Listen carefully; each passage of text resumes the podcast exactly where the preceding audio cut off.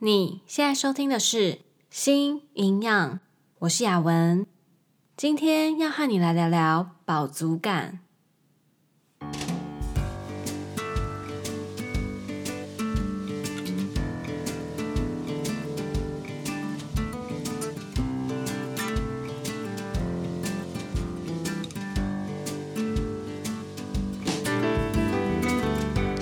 这个频道是为了要传达营养理念和讯息，而不是提供任何医疗相关的诊疗。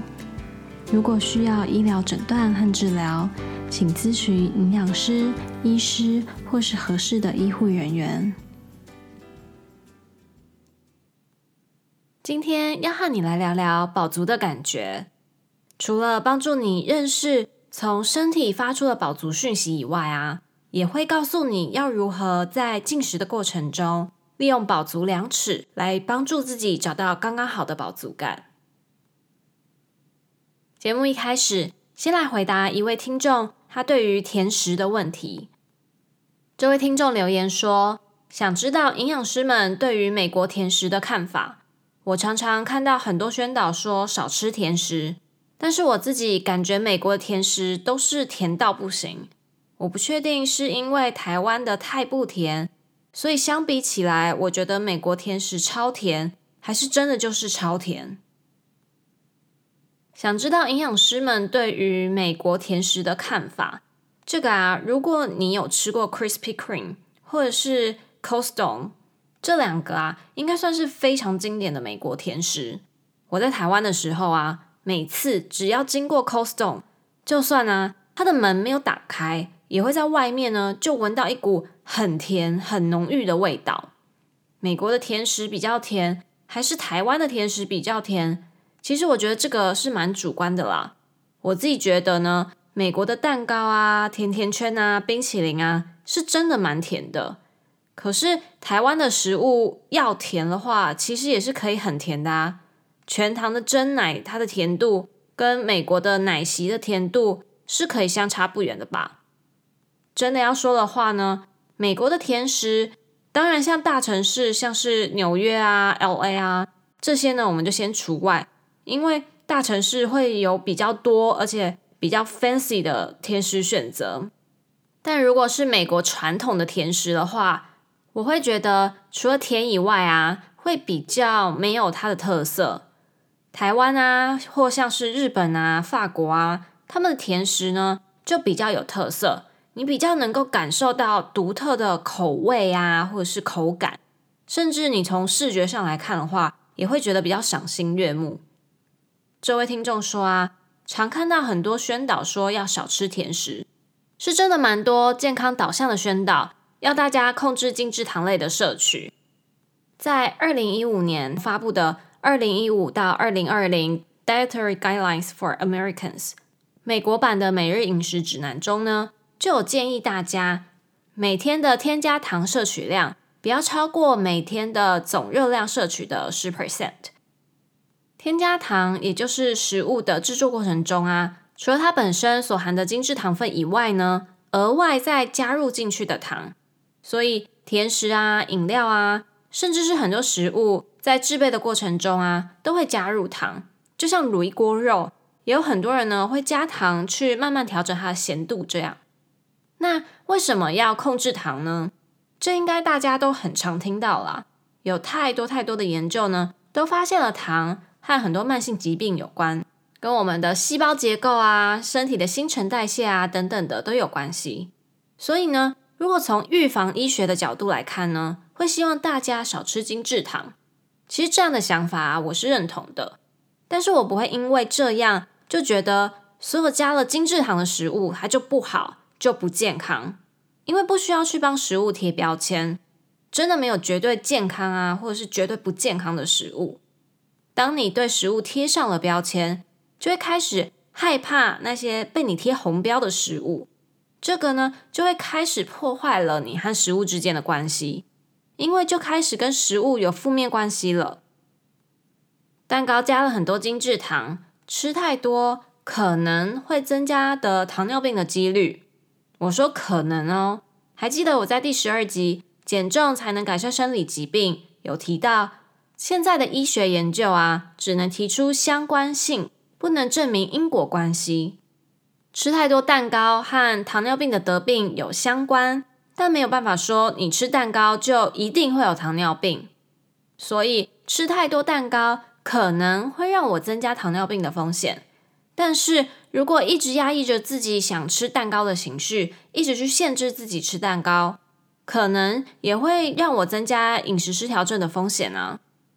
吃或者是不吃，都有可能会得到某个疾病，也都有可能不会得到某个疾病啊。这个关于甜食的问题呢，也让我想到了一个很常看到的现象，类似像是 peer pressure，这个在台湾好像也很常发生。办公室的同事在订下午茶，或是在订饮料，就会问说：“诶，有谁要一起订啊？”如果不订，可能就会被开玩笑说：“诶，你是不是在节食啊？是不是想减重啊？很健康诶，可你这样很不合群诶，这些之类的，这些玩笑开多了，那种压力也很大吧？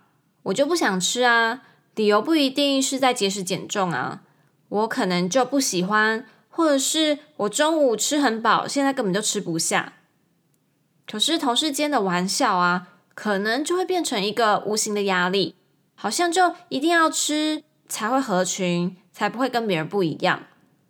我们的生活中啊，真的很容易受到别人的影响，但这就是社交的一部分嘛。人不可能永远都是独立的个体。不过好的影响呢，当然好，但负面的影响啊，就真的不需要了。尤其是像这种 peer pressure，真的会影响到饮食行为，所以要提醒大家，如果你不想要订饮料或点心，就勇敢的表达出来，不要因为要合群，所以硬吃自己不想吃或吃不下的食物。如果你呢是会开刚刚那些小玩笑的人啊，其实可以减少一点这种玩笑话。有很多无意的话语，其实呢是会影响一个人很深很远的。好啦，那我们回到今天的主题——饱足感。在上一集第二十集“被忽略的饥饿感”，我们聊到了很多饥饿感相关的东西。瘦身文化告诉我们，饥饿呢，它是一个问题，是一个需要我们去控制的问题。但事实上，当我们刻意的去压抑或者是忽略饥饿的感受，时间久啦，是会造成反扑的，反而呢，会让我们吃进过量的食物。所以，去了解身体它告诉你的饥饿的讯息，去体验饥饿的感觉，这个是很重要的哦。透过这样的方式呢，搭配饥饿量尺是可以帮助我们进食的。那饥饿的另外一端是饱足嘛？同样的，我们也需要去了解自己的饱足感。想要学习直觉饮食法，了解自己的饥饿和饱足感呢，是必须要的。我们一直说。直觉饮食法呢，是要让我们去了解身体所发出来的讯息，饥饿感和饱足感就是身体发出来的讯息嘛。所以呢，今天我们就要来好好的聊聊如何去了解自己的饱足感。饱足的感觉呢，其实跟饥饿感是一样的，也是可以分成不同的层次。在第二十集被忽略的饥饿感，最后我们提到了饥饿量尺。也就是在一个零到十的量尺中呢，五分呢是一个你不觉得饿也不觉得饱，就是介于饥饿和饱足这中间的状态。从五分往下看，可以想象成四分是好像有点饿咯，胃好像有一点空空的感觉。这个时候可以吃，但也不是一定马上就要吃到东西的状态。三分的时候呢，就是真的饿了。你已经觉得自己需要进食了，会开始去找东西吃。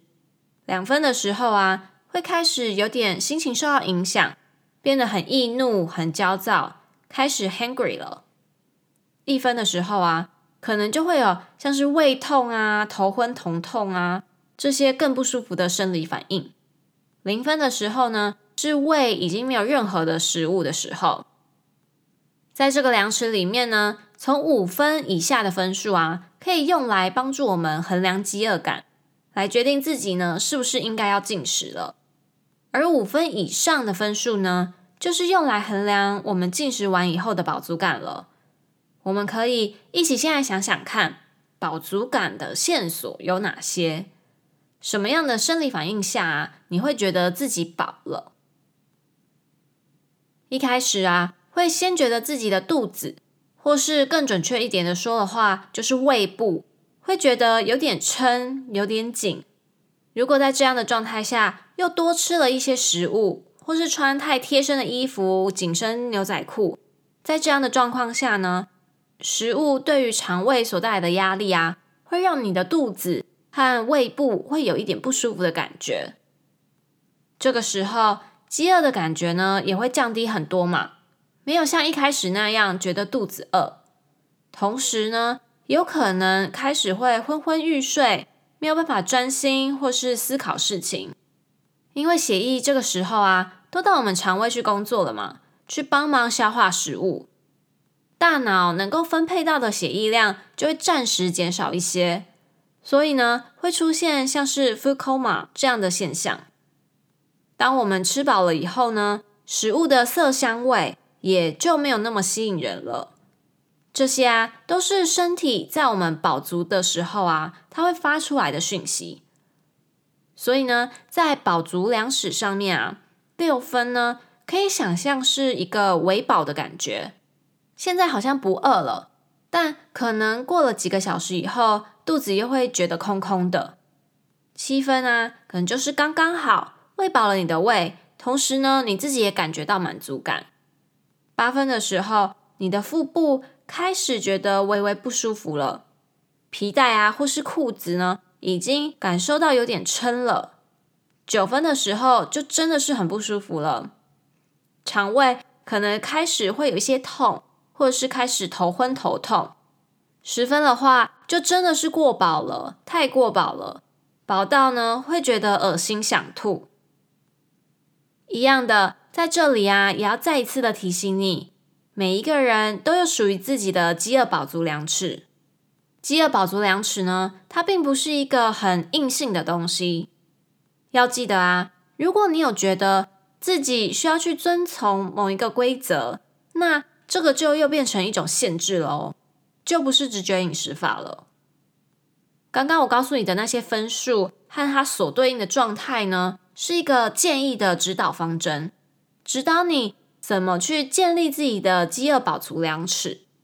所以并不是说啊，九分就一定会胃痛，六分呢就一定会在几个小时之后又饿了。如果啊你不太知道要怎么去建立自己的饥饿饱足量尺，可以找对于直觉饮食法有研究的专业营养师来帮助你。使用饥饿饱足量尺呢，大方向啊是希望你避免极端的状态，像上次说的。如果我们进入到一到两分的状态时，就已经到了过饿的状态了。如果我们又吃到八九分，这样呢又到了过饱了。不管是过饿还是过饱，都会让自己很不舒服。所以希望呢可以避免掉这些很极端的状况。如果你平常都没有注意自己的饥饿和饱足感，如果你回想你自己的饮食行为啊，可能会发现自己。常常不小心啊，就吃到过饱了。要怎么样才能找到刚刚好的饱足感呢？其实这也是有技巧的哦。不知道你平常会花多久的时间吃正餐？早午晚三餐啊，每一餐呢，你大概会花多久的时间去吃饭？那你在吃正餐的时候呢，都会做些什么事情呢？我自己的话，通常早餐和午餐会比较短，大概是二十到三十分钟。晚餐的话呢，就会比较久，可能四十分钟、一个小时。如果你是常常狼吞虎咽的人，那应该蛮常会发现自己吃到过饱的。不知道你还记不记得我们在第五集恶性循环有提到过，当我们开始进食之后啊，我们的大脑呢，是需要一段时间才可以感受到饱足感的。这个时间的长短呢、每个人呢都会不一样。不过至少啊，都会需要二十到三十分钟。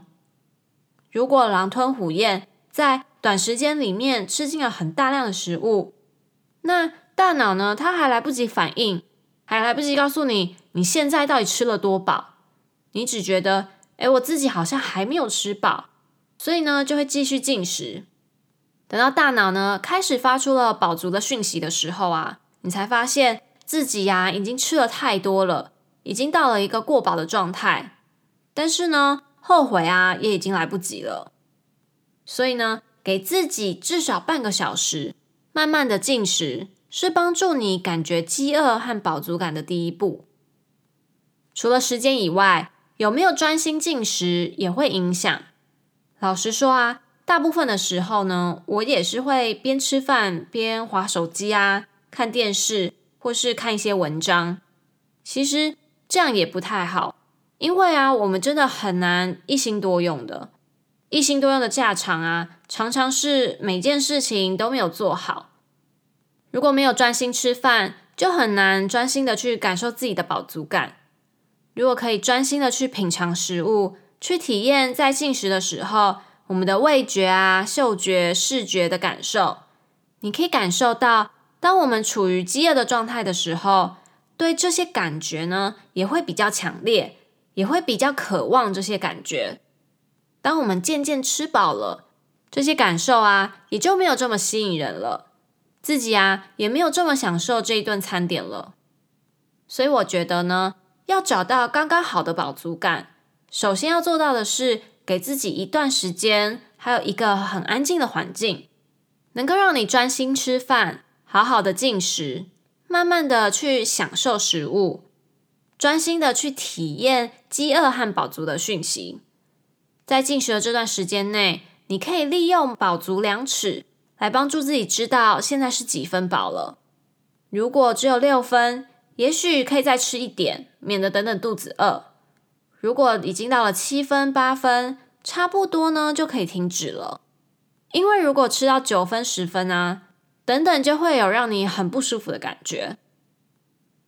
你可能会想，这听起来很美好啊，但事实上呢，根本不可能那么完美。每天都会有时间可以好好的坐下来吃饭。早上我都要赶着送小孩上学，也要赶着上班，早餐有吃就已经不错了。白天啊，工作那么忙，根本也没有时间好好坐下来吃饭，常常边吃饭还要边回 email。平常晚上或是假日会出门跟家人啊，还有朋友啊聚会，大家都会聊天啊，不可能自己在旁边只顾着吃饭不讲话吧？没错，这个呢才是现实的生活嘛。但是我相信啊，如果你真的想要好好的改善你的饮食行为，找到自己的饥饿和饱足讯息，一定是可以找到空档，给自己一个完整的进食时间，还有舒适的环境，好好的让自己练习这样的方式。当你开始找到身体所发出来的讯息，知道诀窍了，这个呢就会像是习惯一样，越来越上手的。最后要提醒你啊，不管是建立自己的饥饿饱足量尺，或者是找到自己刚刚好的饱足感，这个呢都需要时间去摸索的。其实就想想啊，我们已经有这么长一段的时间忽视了自己的饥饿感和饱足感。如果想要在很短的时间里面去找回他们，这样真的蛮不合理的吧？很多人呢都会想要在短时间内看到某件事情的成效，想要走捷径，不只是饮食啊，或者是运动。工作也好，念书也好，培养兴趣啊，或是习惯也好，如果某一件事呢，是能够让你在短时间就可以马上看到成效的，其实你都要保留一些迟疑的态度才对。就像三只小猪盖房子一样，盖得越快，其实也会比较不稳。慢慢的去建立，边建立边修改，才会有最适合自己的成效。今天延续上一集的内容，讨论了饱足的感觉。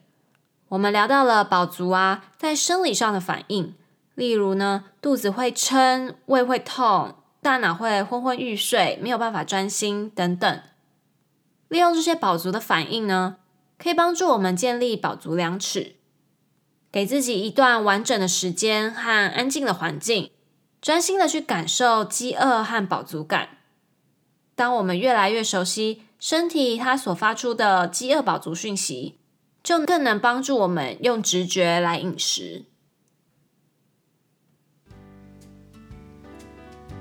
好啦，今天的内容就差不多到这里。如果你有什么疑问或是想法，非常欢迎你留言或是写信给我，可以一起讨论和思考。如果你喜欢今天的内容，请帮我分享给身边的亲朋好友，让更多人可以一起加入我们。最后，谢谢你今天的收听，那我们就下次见喽，拜拜。